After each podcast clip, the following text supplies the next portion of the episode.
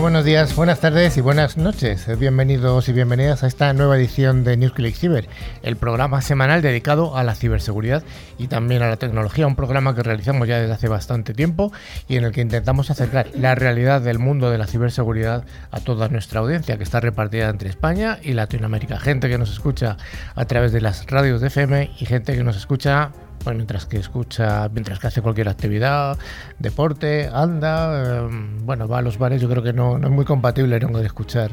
en, los bares, en los bares no lo suelen escuchar. Yo creo que no. Aunque deberían, oye, si lo pusieran de banda sonora en un bar, no sé, a lo mejor perdía. Hay otros muchos momentos para aprenderlo.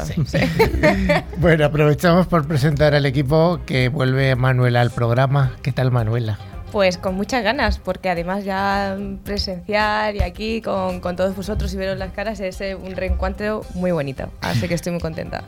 También está con nosotros en Palma de Mallorca don Joan, como siempre, la isla perfecta, la isla preferida del programa. ¿Qué tal? ¿Cómo estáis? Pues aquí pasando, la verdad que mucha calor, menudo cambio de temperatura estos días. Bueno, sí, sí, el cambio aquí en la península ibérica es importante estos días. También tenemos a nuestro centro izquierda, a don Carlos Valerdi. Hola. ¿Qué tal? ¿Cómo estás, Carlos? Y a toda la audiencia. Buenas tardes. Buenas tardes. Y por fin vuelve aquí. Menos mal que tiene que haber alguien en la, radio con una voz profunda ¿Qué tal, Carlos? Aquí, como dice Joan, estamos en pleno invierno casi. Te he dicho que te quitaras la manta por las noches, si no me haces caso. Pero vamos. Bueno, finalmente estoy yo, Carlos Lillo. Proponemos que nos acompañéis hasta el final del programa. También damos las gracias a don Alejandro, el mago de los potenciómetros, que hoy se ha llevado su regalo, su taza regalo del programa. Enhorabuena, Alejandro. Bueno, pues nada, eh, como bien ha dicho Carlos, pues os damos un cordial saludo a toda la audiencia que nos escucha desde el este al oeste, polo norte, polo sur, a través de las emisiones de FM y también a aquellos oyentes que escuchan nuestros podcasts mientras realizan cualquier tipo de actividad, sea shopping, tumbing o lo que sea. Exacto, Carlos, no en el bar. incluso planching, hay gente que hace planching. Oye, sí, sí, a mí todo el mundo me dice que escucha nuestros podcasts, así que es muy bueno. Además, durante toda la semana nos podéis seguir a través de las redes sociales o de nuestro email info.clickciber.com. Además, recordaros y, recomendamos visitar nuestra web llena de interesantes contenidos, clickciber.com. También informamos de que pueden acceder a todos nuestros programas anteriores a través de nuestros podcasts disponibles en Spotify, eBooks, Apple Podcast, TuneIn o cualquier otra plataforma, como decíamos, mientras realizan cualquier tipo de actividad. Y para ello solo tienen que buscar la palabra clave ClickCiber. Bueno, Rafa, ¿qué tenemos en el programa de hoy? Bueno, pues tenemos jugoso, un programa muy jugoso. Lo primero, nuestro clásico, noticias de ciberseguridad. Una ciberpíndola que es eFundection de Google. El monográfico, cómo mejorar tu TPRM. Eso es un deporte nuevo. Es un, no confundir con el Windows TPM, ¿no? Es gestión de riesgos de terceros. Y nuestro invitado, Juan Ignacio Ocaña. Juan Ignacio Ocaña, menudo peso pesado que va a venir hoy aquí. Y no por el peso, sino ya veremos cuándo, cuándo viene. Bueno, vayamos para con ese primer bloque, el bloque de noticias de ciberseguridad.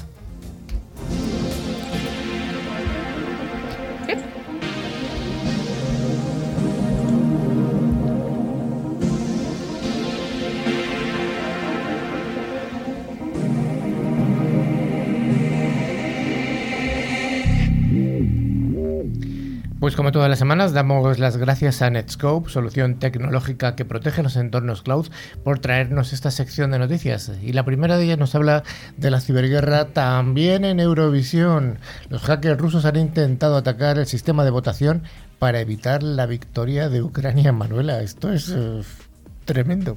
Pues sí, Carlos. Efectivamente, este domingo fueron detectados varios ciberataques a los sistemas informáticos de Eurovisión, según confirmó el Departamento de Delitos Cibernéticos de la Policía Italiana. No obstante, al comenzar como posibles amenazas, lograron ser eh, evitados con efectividad por técnicos y policías especialistas del Centro Nacional de Protección contra los Delitos Informáticos e Infraestructuras Críticas de la Policía de Italia.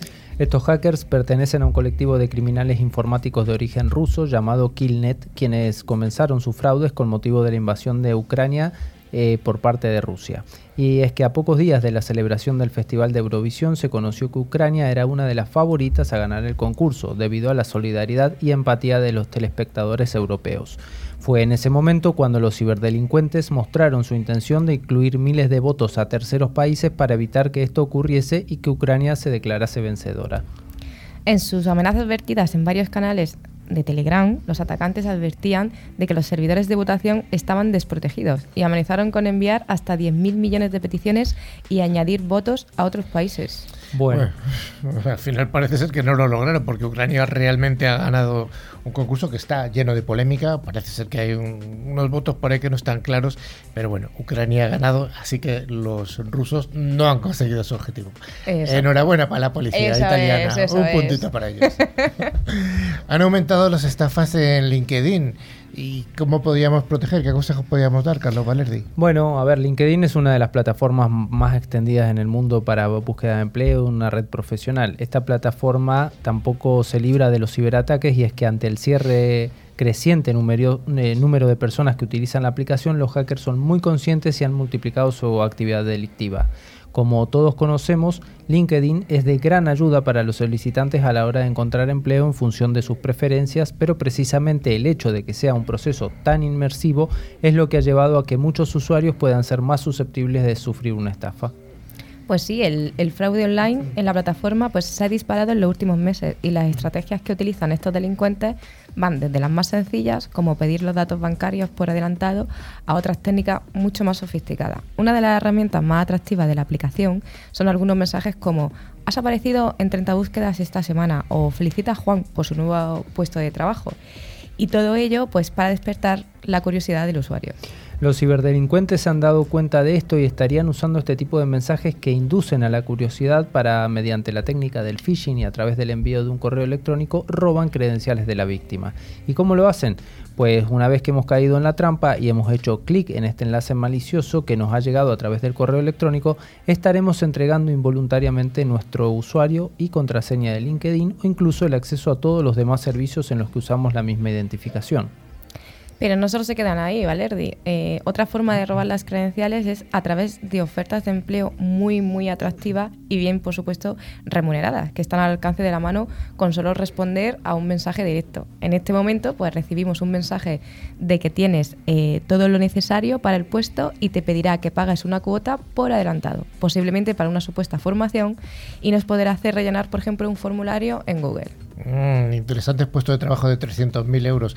Oye, ¿cómo nos podemos proteger, don Carlos? Bueno, como siempre hay que estar atento ante todo, porque esto es típico de ingeniería social también, ¿no? Juegan con nuestras emociones. Entonces, para evitar caer en esta trampa es importante que siempre verifique la, de qué se trata la empresa, si es oficial o no el canal a través del cual nos están eh, contactando y que no facilite ningún tipo de dato personal en caso de que no sea una fuente fiable. ¿Cómo podemos detectar este fraude? Pues alguna de las claves para ello es que incluyan alguna falta de ortografía o información contradictoria en el contenido del mensaje y desde News siempre, siempre os aconsejamos pues, que seáis precavidos y en caso de recibir pues, un correo electrónico, verificar si se ha recibido la misma información directamente en LinkedIn a través de una notificación. Así que aseguraos de que la configuración de privacidad únicamente muestra información necesaria y utiliza una contraseña, pues como siempre os recomendamos, fuerte, segura y única. Y no debes dar nunca información personal y en caso de que la oferta ofrezca dinero fácil, pues lo más probable es que, como ya sabéis, es que sea una estafa. Rafa, te miro a ti. Me dijiste el otro día que te habían ofrecido un, un puesto de trabajo de 300.000 euros por un puesto de repartidor de pizza en Mirinda. Mirinda no reparte pizzas, acuérdate. Me cago en la. Pues es falso. Yo que estaba ahí ilusionado más porque el mismo día recibí un WhatsApp de una chinita diciendo que quería ligar conmigo. Digo, no, también es falso, Rafa. Rafa. es verdad, lo tengo ahí, luego los enseño. bueno, el malware de 5 euros que se mete en tu ordenador y roba todas tus contraseñas, Valeria. Esto es una noticia Un chollo. Por 5 euros, la verdad, es un chollo. Las amenazas de seguridad no dejan de crecer y son cada vez más las formas en las que los ciberdelincuentes ponen en riesgo el sistema. Los virus que utilizan suelen ser muy parecidos, pero ahora ha aparecido uno que cuesta 5 euros y es capaz de robar todas, atención a esto, todas las credenciales de la víctima. Pero Manuela, ¿nos explicas qué es el DC RAT?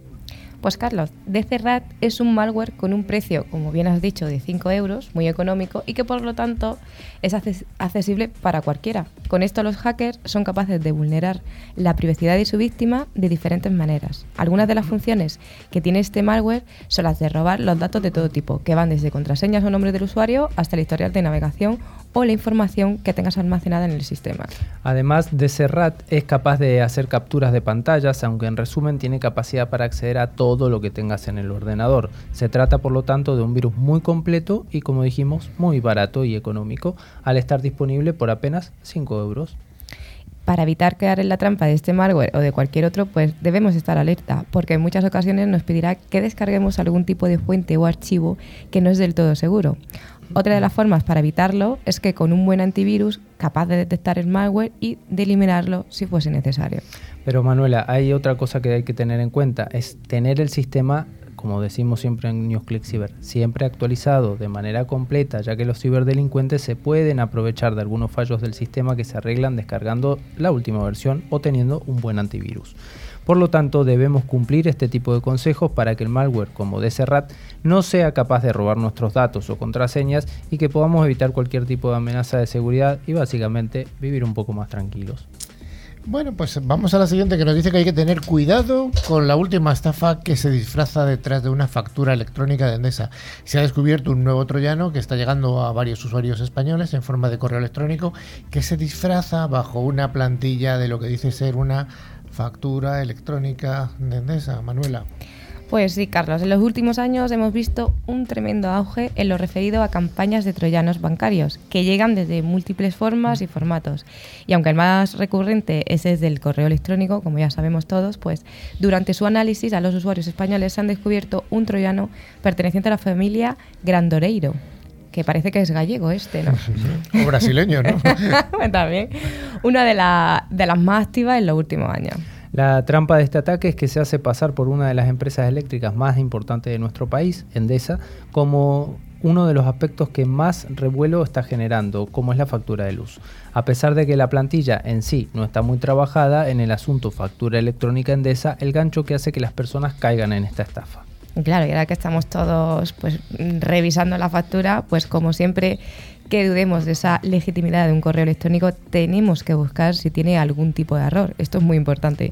Y en el caso de esta campaña, pues podemos observar que el identificador del mensaje no coincide con el dominio exacto de Endesa, delatando que se trata pues de un correo malicioso. En lo referido al archivo infeccioso, el email viene adjunto con un archivo MSI que supuestamente es la factura en sí, desde ya que no la es. Al abrirlo se produce la infección inicial y automáticamente los ciberdelincuentes son avisados de que la primera fase, es decir, la de infección, ya se ha iniciado. Al descargar el fichero, pues parece que es una extensión zip. Sin embargo, este archivo contiene el PEULA, el PEULA del troyano bancario. La compañía ha reportado un auge de este ataque, en concreto entre muchos usuarios españoles. Por eso es importante estar atento y fijarse bien quién nos está enviando el correo.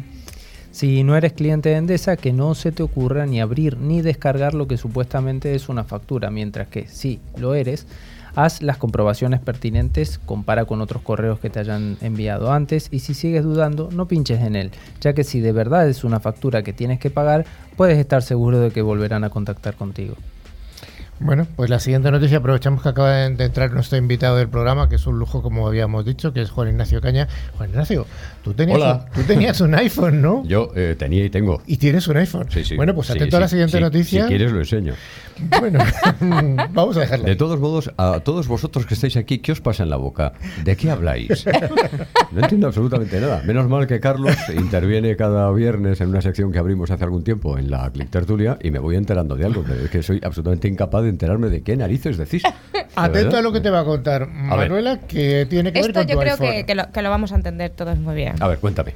Y la, quinta- la noticia 5 Nos dice, atención, el iPhone de Juan Ignacio Sí. y de cualquier otro puede ser hackeado y lo importante es ¿Qué me- aunque esté apagado. ¿Pero qué me dices?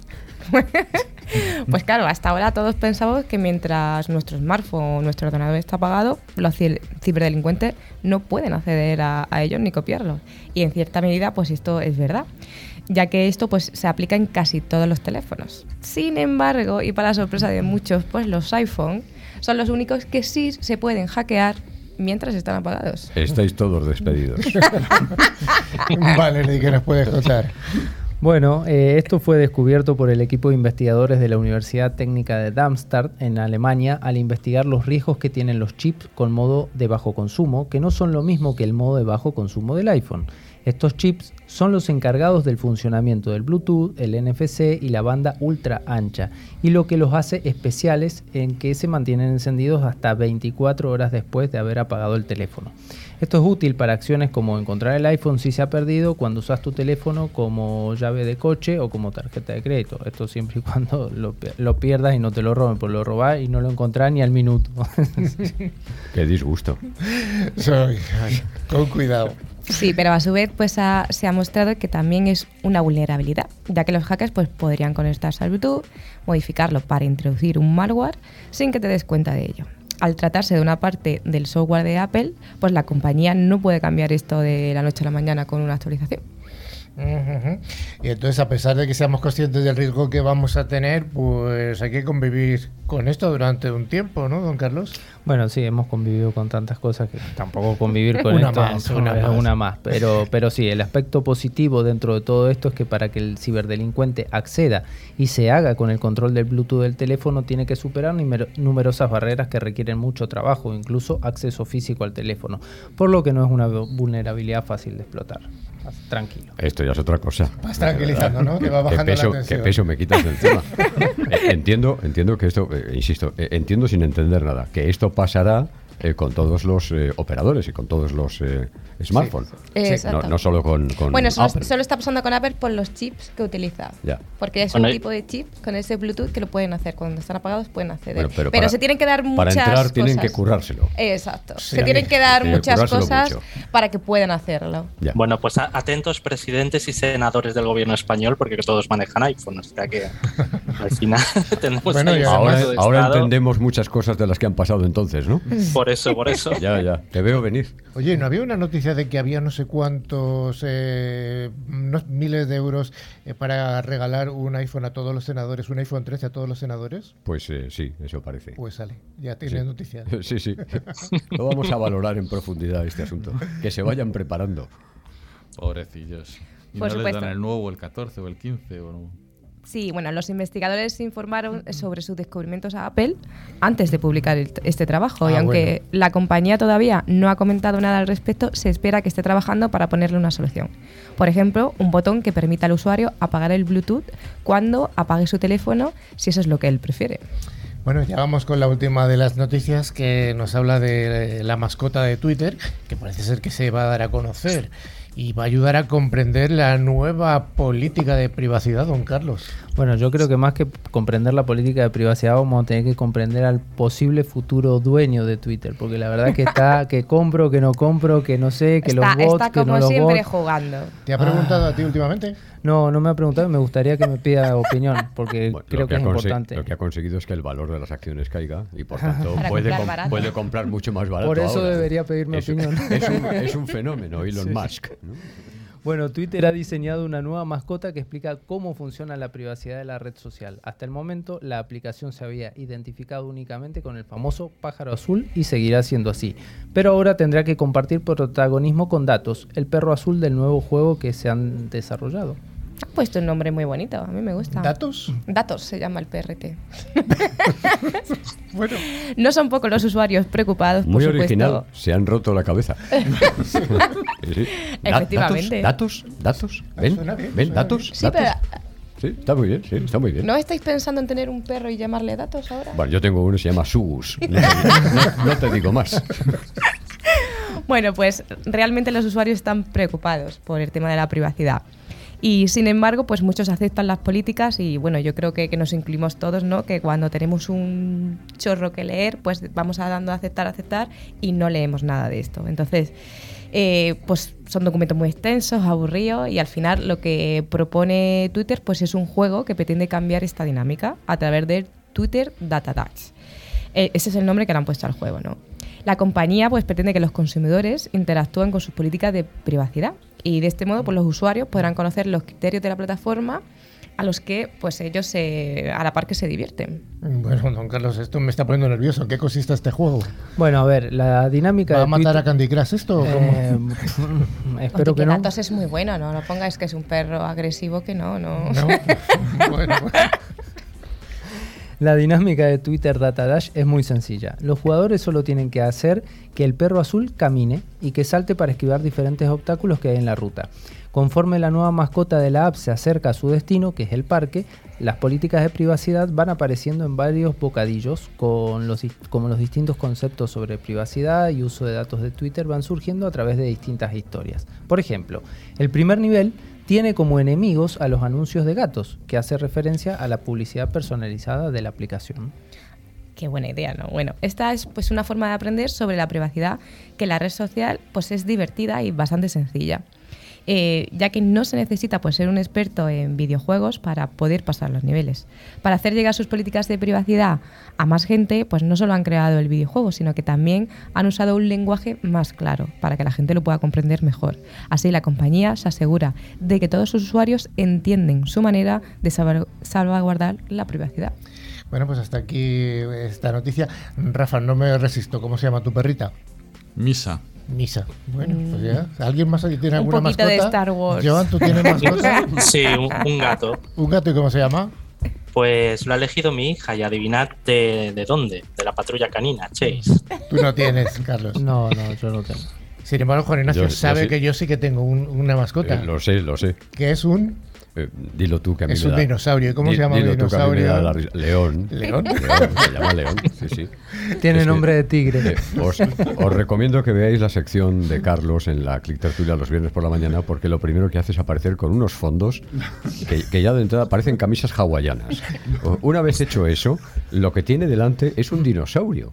Entonces, claro, nadie entiende nada. Si vamos a hablar de ciberseguridad, ¿qué tiene que ver la camisa hawaiana y el, el- el león, este dinosaurio? En fin, bueno, son cosas de Carlos Bueno. que os voy a contar. Pero ojo, el león es vegetariano, ya lo, he Lo sé, varias lo veces, sé, lo O sea sé, que sí, no- sí. De ahí lo del fondo y Es las una historia complicada. Bueno, pues hasta aquí las noticias. La ciberseguridad es uno de los sectores más pujantes de las tecnologías de la información. Si te interesa estar al día de los ciberataques y de cómo defendernos, escucha cada semana a Carlos Lillo y su equipo de expertos en NewsClick Ciber.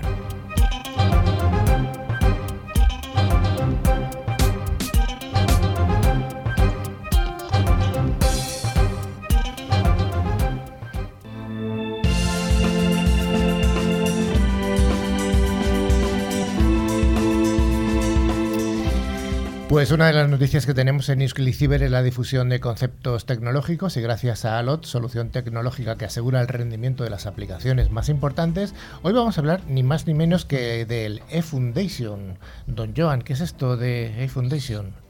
Bueno, pues eh, es un sistema operativo que, que lo que garantiza básicamente es la privacidad, ¿vale? Bueno, pues sabéis que Google, ese gran gigante americano que todo el mundo conoce y que además al mismo tiempo él sabe todo de ti, eh, y que nació simplemente como un buscador para un trabajo de final de carrera, es una de las compañías actualmente más grandes del mundo.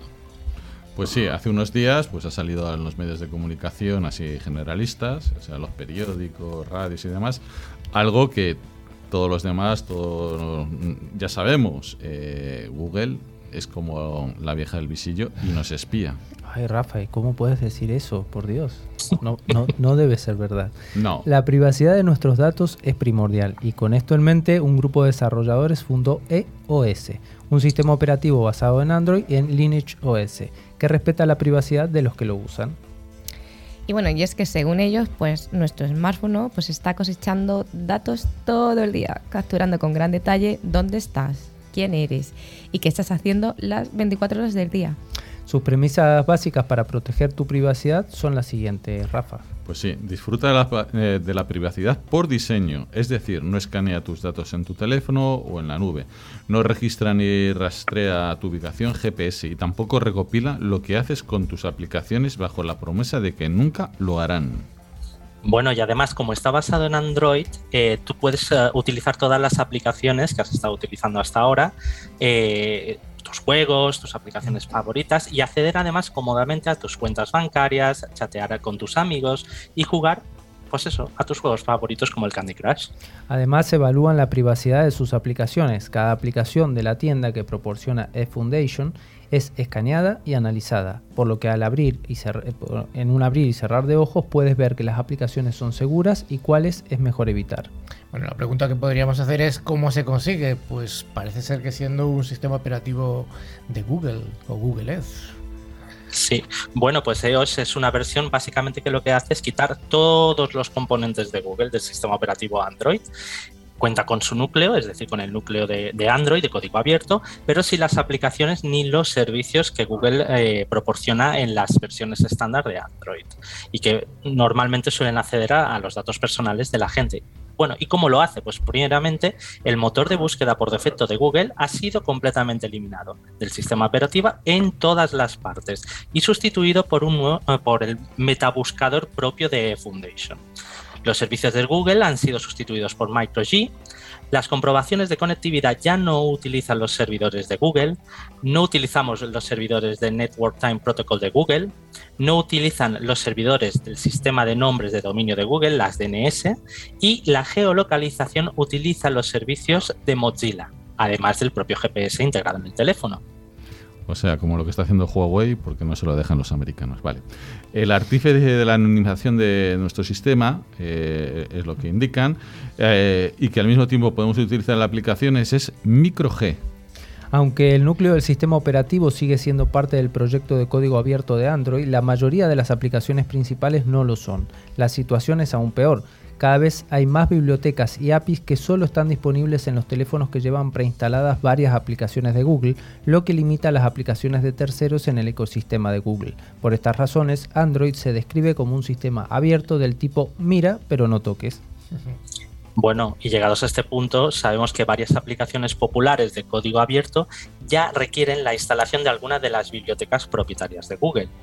El aumento de la demanda en la comunidad del software libre, además de los graves problemas con el software propietario de Google descubiertos por la comunidad de Android, llevó a estos desarrolladores a hacer o a realizar un clon del en software libre de las bibliotecas y aplicaciones centrales propietarias de Google. ¿Y como lo llamamos? Pues como bien ha dicho anteriormente Rafa, MicroG.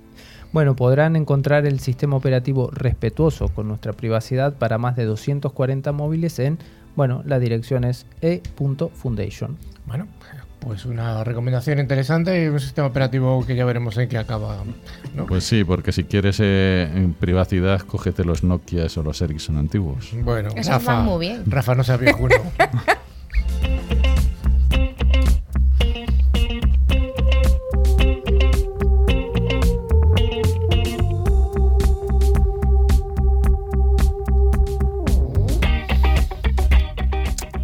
Bueno, pues para la sección de monográficos, que como todas las semanas es ofrecida por Forcepoint, fabricante líder en una seguridad convergente con un amplio catálogo de soluciones en ciberseguridad, hoy vamos a hablar de un tema un poquito peleagudo. Vamos a hablar de cómo crear su propio caso de negocio para mejorar un programa TPR con calificaciones de riesgo de ciberseguridad. Ahí es nada titular.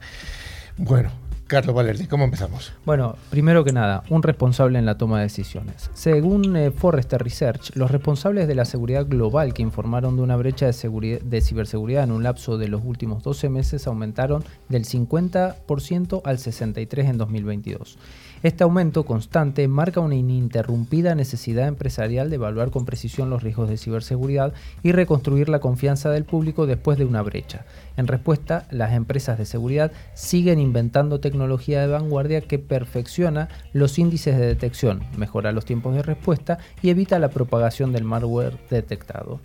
Pues sí, sin embargo, a medida que las ciberdefensas modernas se centran en identificar y prevenir proactivamente la ciberseguridad dentro de una organización, incluso antes de que se produzca una brecha o una intrusión, las empresas también tienen la oportunidad y la responsabilidad de evolucionar su gestión de riesgos cibernéticos, un paso más allá y fortalecer sus redes socios y proveedores.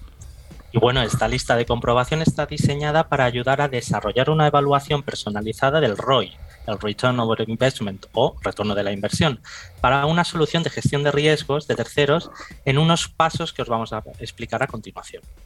Bueno, pues además eh, eh, la, implementación de calificaciones de riesgo de ciberseguridad mejora la de riesgo y la higiene y permite a los equipos de seguridad centrar los esfuerzos de evaluación en lo que realmente importa.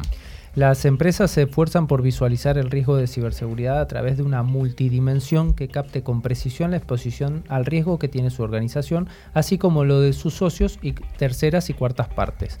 La herramienta de supervisión continua RISRECON eh, utiliza datos observables externamente para generar una calificación agregada de la postura de ciberseguridad de una empresa, permitiendo a los clientes reducir la exposición al riesgo de ciberseguridad, minimizar los esfuerzos de auditoría y tomar decisiones basadas en datos para mitigar los riesgos más importantes que tenga la organización. Pues Rix Recon maximiza la eficiencia con un enfoque escalonado para la identificación de ciberamenazas, que agiliza el proceso de selección de proveedores de terceros y amplía la visibilidad de las vulnerabilidades de terceros. Y esto es muy importante. Pues sí, la herramienta proporciona información sobre los problemas cibernéticos para mitigar el riesgo, personaliza las evaluaciones para adaptarlas a las prioridades del cliente, muy importante, y mejora la precisión de los datos de atribución. Bueno, aquí hay muchos puntos en los que se pueden valorar. De hecho, eh, parece ser que son siete puntos, pero solamente vamos a contar dos de los puntos. El primero de ellos sería cuantificar las ganancias de eficiencia impulsadas por la automatización mm, de estos analistas. Bueno, comprender, actuar y resolver los problemas de ciberseguridad es cada vez más difícil de hacer con eficacia, ya que el ecosistema en expansión de terceras y cuartas partes superan con creces el crecimiento de los equipos de gestión de riesgos de terceros.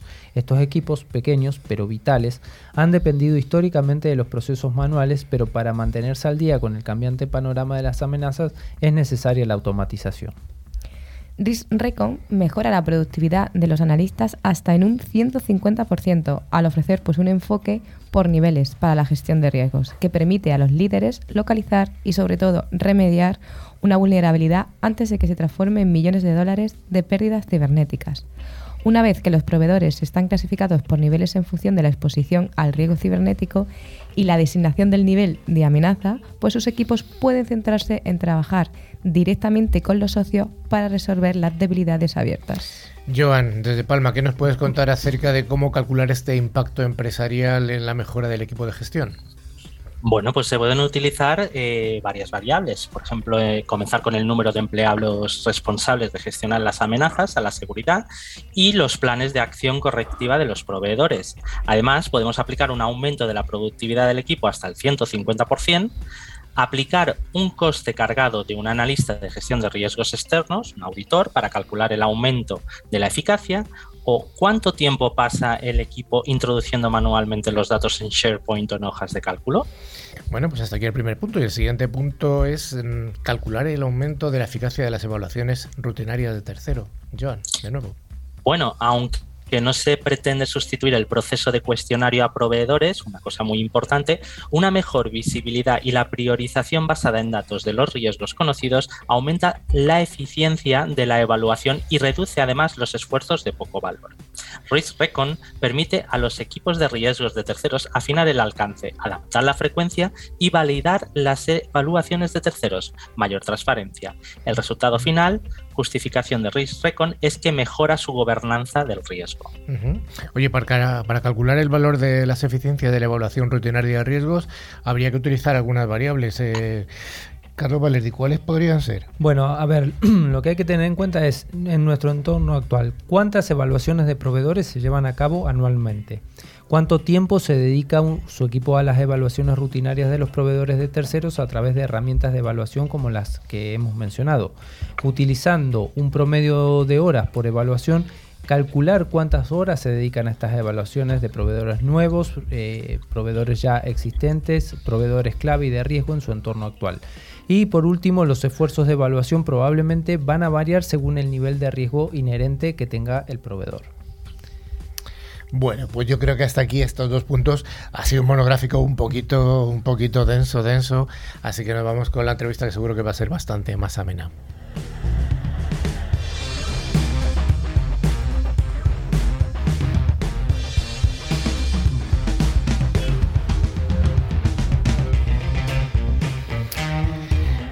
Bueno, pues como hemos comentado al principio del programa, está Juan Ignacio Caña con nosotros para la entrevista, aunque ya ha aparecido como un espontáneo que ha entrado por el Sí, señor. programa. ¿eh? Sí, señor. Esto ha sido así. He saltado al, al ruedo de Como- la ciberseguridad. Oye, y has entrado como Como Pedro por tu casa. Sí, señor. Joder, qué Sí, señor. fuerte. Entra como Juan Ignacio por mi casa. bueno, muchísimas gracias por, por recibirme, por invitarme. Es un programa que sigo hasta tal punto que lo primero que debo hacer es felicitaros a todos, porque ya sabéis que el próximo día eh, 3 de junio, en el Paranifo de la Universidad de Alcalá, nada más y nada menos, como diría aquel, un marco incomparable, es decir, donde se entrega el premio Cervantes, este programa recibirá la antena de plata que la Federación de Asociaciones de Radio y Televisión de España entrega cada año a los programas o los profesionales más destacados de la radio y de la tele. Por eso estás aquí además, porque creo que tienes algo que ver con esta federación, ¿verdad? Bueno, poco. Poco, poco, Poco, o poquillo, ¿no? Poco. Bueno. sí. Bueno, soy, soy el presidente de la Federación de Asociaciones de Radio y Televisión de España y por tanto también de la Asociación de Profesionales de Radio y Televisión de Madrid. Pero eh, esto eh, no quita para que forme parte del jurado de un jurado Muy amplio. conformado por 14 personas. Quiero decir que no soy yo simplemente eh, para que nadie piense que por mi vinculación a esta casa y a No, y el iPhone ese que te mandé a casa hace poco. eh, No, ah, no, no, no, no, era, no, no. era tuyo. Sí, sí, sí. Sí. Un Pegasus instalado. Aquí, sí, señor. Bueno, eh, ah, fuiste tú también. Sí, sí. Eh, y además apagado te lo instalamos. Bueno, todo esto para decir que 14 personas del jurado han considerado que la antena de una radio que se ve como esta digital iba para un programa que mantiene su calidad, su encuentro con aquellos eh, radioespectadores que tienen tan poca idea de esto como yo, que les abre una puerta al conocimiento y además al mismo tiempo para aquellos que son especialistas en la materia, se encuentran con otros especialistas analizando eh, la situación. La situación de la informática, de los ordenadores, de la red, que forma parte de nuestras vidas. Así que enhorabuena a todos. Muchas gracias por lo La que nos toca a votación- nosotros y a ¿Cómo? todos los demás. La votación fue electrónica, ¿no? Porque aquí La se vota- hackeó, pero vamos, seguro. Ah, sí, ¿no? Lo hackeamos, pero O seguro. sea, fuisteis vosotros. Calla, Rafa. Calla, que todo se sabe. Sí, sí. Bueno, oye, pues eh, un poco la idea que hemos tenido del programa siempre es acercar nuestra realidad, ya que somos profesionales de la ciberseguridad, Claro. a- a- al mundo al mundo radiofónico en general y sobre todo intentar acercar también esta realidad para que aquellos jóvenes que dudan en qué profesión, qué, qué quieren ser de mayores, Mm. bueno, pues acercar esto que yo creo que es una, una profesión no de futuro, sino de, de un presente realmente interesante. Antes los niños querían ser futbolistas y toreros. Ahora quieren Ahora ser ser expertos en- especialista- especialistas en ciberseguridad. Por supuesto. Por favor. ¿Cómo ha cambiado todo? Oye, vamos a, vamos a ver un poquito, porque además de ser el presidente de esta asociación, Mm. yo creo que nuestro, la gente que nos escucha desde España, desde Latinoamérica, quizá un poquito menos, pero sí desde España te reconocen inmediatamente tu voz, los que te ven te están reconociendo eh, tu imagen. Cuéntanos un poquito de ti. Tú has empezado aquí en la radio y la televisión hace poquito, ¿no? Hace un ratito, sí, pues hace unos 36, 37 años. Empecé en una emisora mm, tristemente desaparecida, pero que forma parte de Onda Cero en el día de Ujú. hoy, que era Radio España. No sé si alguno de vosotros la recordáis. Sí, sí, la sí, por supuesto, sí. Decid, que no, mejor. decid, decid que no. Bueno, allí empecé en Radio España. eh, la verdad es que bueno, fue una aventura apasionante la que viví en la radio. Conocí el mundo de la radio con grandes, grandísimos profesionales que lamentablemente ya no están la mayoría de ellos entre nosotros. Pasé unos 12 años aproximadamente en la radio, luego me fichó Televisión Española.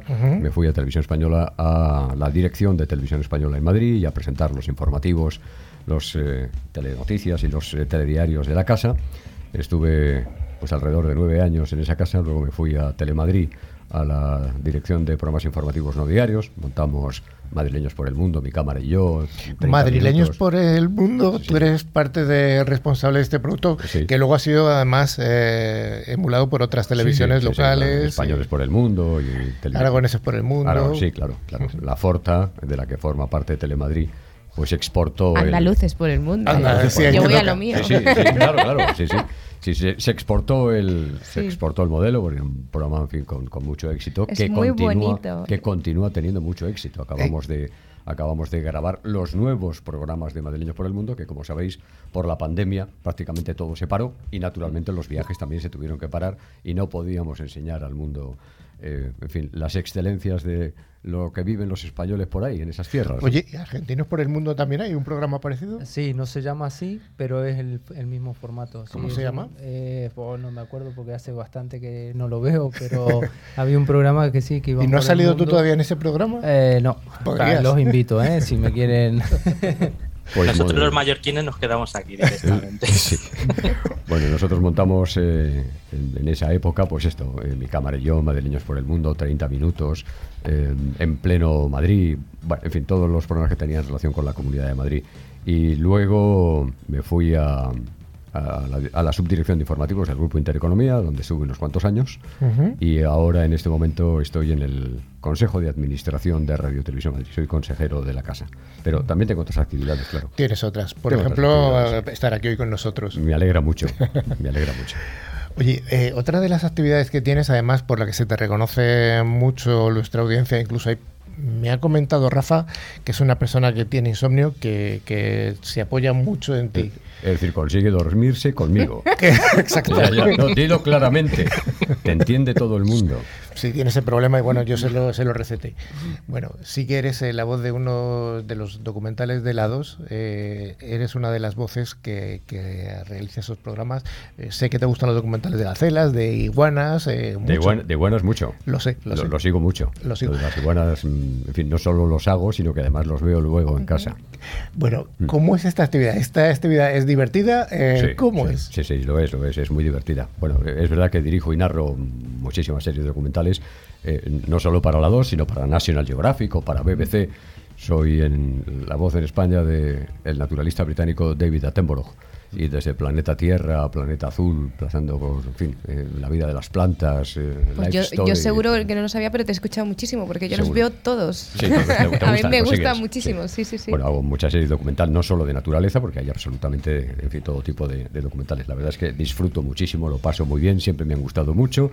Y después de haber eh, pasado media vida en la información general, tanto en la radio como en la tele, al final he descubierto que una de las eh, cosas más exitosas, que mejor funcionan y que más convierten a la televisión, no en un electrodoméstico, sino en aquello de informar y entretener y formar, son las series documentales. Eso me suena, es el lema nuestro, ¿eh? Te lo has copiado, no lo has copiado. Es verdad, lo he copiado. Ah, nos has pillado. Así que sirvan, la verdad es que Sí. lo, lo paso eh, estupendamente bien. Eh, sé que soy conocido en el mundo mundial como el niño de las siestas, porque sé que a esas horas de la tarde es muy difícil mantener el ojo abierto y el oído también. Cuando estamos contando aquello de el ñu que atraviesa el río Mara, aparece el cocodrilo. Siempre es el mismo cocodrilo, siempre es el ¿Tiene mismo nombre ñu. el cocodrilo, por cierto? Le hemos puesto nombre ya. ¿Cómo se llama? Bartolo. Bartolo. Bartolo, Se llama Bartolo. Y entonces siempre es el mismo la, cocodrilo. la de news que se comen. La, la de Bueno, news que no te, hay. no te preocupes, siempre es el mismo. siempre es el mismo. Es decir, es el Así ñu- está el cocodrilo. Sí, señor, es el ñu que atraviesa el río Mara y que el cocodrilo, el cocodrilo, es el que siempre se come al, al mismo ñu. Bueno, la verdad es que son documentales extraordinarios, maravillosos, con una cantidad de trabajo eh, impresionante. BBC y National probablemente son los grandes eh, hacedores de, de series documentales extraordinarias y desde luego David Attenborough para mí fue un regalo. Lo primero que hice de Attenborough fue eh, Planeta Azul hace Uy, sí. eh, 10 o 12 años, no me acuerdo ya. Y bueno, disfruté. Planeta Azul fue el primer, la primera serie documental, porque eran 11 capítulos, la primera serie documental que había costado por encima de mil millones de las pesetas de entonces. Que para los jóvenes, eh, ¿cuánto es una peseta? Bueno, Venga, son, a verlo en ciberseguridad. Rafa, Seis Venga. millones. 6 millones de euros. 6 millones de euros, sí, señor. Pues una serie documental de 6 millones de euros que se había gastado la BBC, que ha funcionado muy bien, que se ha vendido en todo el mundo, a todas las televisiones, y que es una auténtica maravilla verlo. Una auténtica maravilla. Oye, ¿serías capaz de narrar eh, para nuestros oyentes el ataque de un ciberdelincuente a, por ejemplo, en la votación de los, de los- del Festival de Eurovisión? Eh, eh, sí, si me das el texto, yo te lo narro. No quiero meter la pata, que O sea, luego vuestros oyentes, hacer, ¿no? vuestros oyentes que saben mucho de esto dirán, pero este de qué habla, qué dice, qué le pasa en la boca. O sea que directamente escribimos y no, no, no- nos Sí, lo vas sí, a y- narrar. Y, además, y- déjame, Carlos, que te diga que lo voy a hacer gratis. No es gratis, es mentira porque me pidió una taza del programa. Bueno, es verdad. Que se la di. Bueno, es verdad. Ah, es verdad, lo un reconozco. Tengo una taza de Newsclick Cyber. Las vendes caras, ¿eh, Carlos? Bueno, claro. Es Tú que todavía si no las no- Yo fíjate que a mí todavía no me la ha dado. ¿Ah, no? No, no, no. hoy, no la hoy, la, hoy la vas a conseguir. Hoy sí, hoy sí. Es que si no, te achucha eh, el dinosaurio. Claro, si no he dicho que le iba a hacer boicot y Pero, todo. pero no te he dado la taza porque no has podido venir al verdad, programa es durante tantos meses ahí cuidando de tu De pequeño baby. leoncito. Sí, sí, sí. Bueno, eh, eh, bueno, iba a decir que eh, te recomiendo Crímenes Imperfectos, Ah, que es una serie que he narrado. he también me narrado. gusta un montón. ¿Qué me dices? puedo creer. Que estamos todo el día eh, echándonos de siestas juntos. y- Cuando, cuando te has puesto a hablar he dicho, qué voz. Y me, porque claro, me he quedado así. Y ahora ca- cada, vez que hables más, es verdad que, que siempre. Y además yo me quedo un montón con las voces de las Pues, personas. eh, lo de Crímenes Imperfectos está muy bien teniendo en cuenta que si Carlos no cumple con su promesa de darte la tacita, ahí puedes ilustrarte. Sí, tengo un montón, tengo un montón de casos. Sí, sí, sí. Lo único malo es que al final siempre detienen al asesino. La verdad es que sí. Si decimos. quieres boicotear, no cojas de ahí el ejemplo. Oye, eh, Juan Ignacio, ¿qué es más difícil, dar un informativo o leer o interpretar un documental? Bueno, son cosas totalmente, totalmente distintas. Eh, la clave de todo esto está, voy a utilizar un asunto que tiene mucho que ver con vosotros. La clave de todo esto está en cambiar el chip en cuanto sales de una radio, de una emisora de radio o de una televisión de hacer informativos y meterte en otra cosa que no tiene absolutamente nada que ver. Tiene que ver el micrófono delante, única y exclusivamente. El resto es interpretación, narrar bien, una lectura perfecta. Mm, Esos cánticos que tienen, en fin, mucha gente de los informativos en la radio y en las televisiones, en la publicidad, que he hecho mucha publicidad también, y en, la narración documental, no tienen cabida. ¿no? Por tanto, es imprescindible saber dónde estás en cada momento. Y esa es la dificultad. Difícil, las dos cosas. Tienen mucha complejidad. ¿Cuál es el nivel de, de, de libertad que tiene un, un locutor de un informativo? ¿Tiene mucha libertad o tiene muy poquita? Estás muy acotado todo. Mm, bueno, si te refieres a un presentador que solo presente, pues el presentador que solo presenta lee el QE. Ya. Si es un presentador que además es el director del informativo o el editor del informativo, pues tiene una doble o triple responsabilidad. Ser lo más objetivo posible, parar eh, cualquier intento de intrusión en la redacción de una noticia y luego leerlo y contarlo bien. Bueno, eso nosotros lo llamamos firewall, ¿no? O sea, se hace firewall. Bueno, vale. bueno, no cabe ninguna duda, todos lo sabemos y forma parte del paisaje. Eh, los partidos políticos, todos, sin excepción, unos evidentemente más que otros, ¿no? Los que tienen ese toquecito ahí un poco extremo, pues eh, y, y que están ahora, en fin, eh, ahí en la cresta de la ola, pues tienden siempre a intentar controlar más, ¿no? Pero, bueno, yo creo que hay estupendos profesionales en todas partes, que insisto, eh, eh, Firewall, Firewall. bah, bueno, eh, eh, hay muchos profesionales en las televisiones que tienen un gran firewall y, y ya está, y lo paran. La presión siempre existe. Pero Siempre, pasa sí, eso, siempre. ¿El qué? pasa que haya presión de los partidos Siempre. políticos. No, Sí, no claro. puede ser. Sí. Ah, Sí, complica. ¿Qué va? Ah, es una Sí, leyenda urbana, sí. leyenda Sí. urbana. No, yo no lo he visto nunca. Sí, ¿eh? hay presión, mm, habitualmente no de manera directa del político en cuestión del que se vaya a hablar, pero sí de los gabinetes de prensa o de comunicación que están en su obligación de llamar a los medios de comunicación para decirles, oye, ¿qué vais, qué vais a contar? Pero si es que esto no es así, y dan naturalmente su versión. ¿no? Otra cosa es que la inmediatez de la noticia en muchas ocasiones pues impide el contraste de la información. Esas prisas que tenemos hoy en día por ser los primeros en todo, pues al final a veces eh, te hace cometer algún que otro error. Mm, como dicen en tenis, no forzado, ¿no? pero a veces se cometen. A veces se Sí, sí que hay influencia. Por cierto, me está informando Alejandro que estamos recibiendo una llamada de la Moncloa diciendo que el programa se va a cortar. Creo que estamos llegando al final de la... 5, 4, 3. Dos, uno. Autodestrucción. Muchas gracias, Juan Ignacio Caña. Es un placer.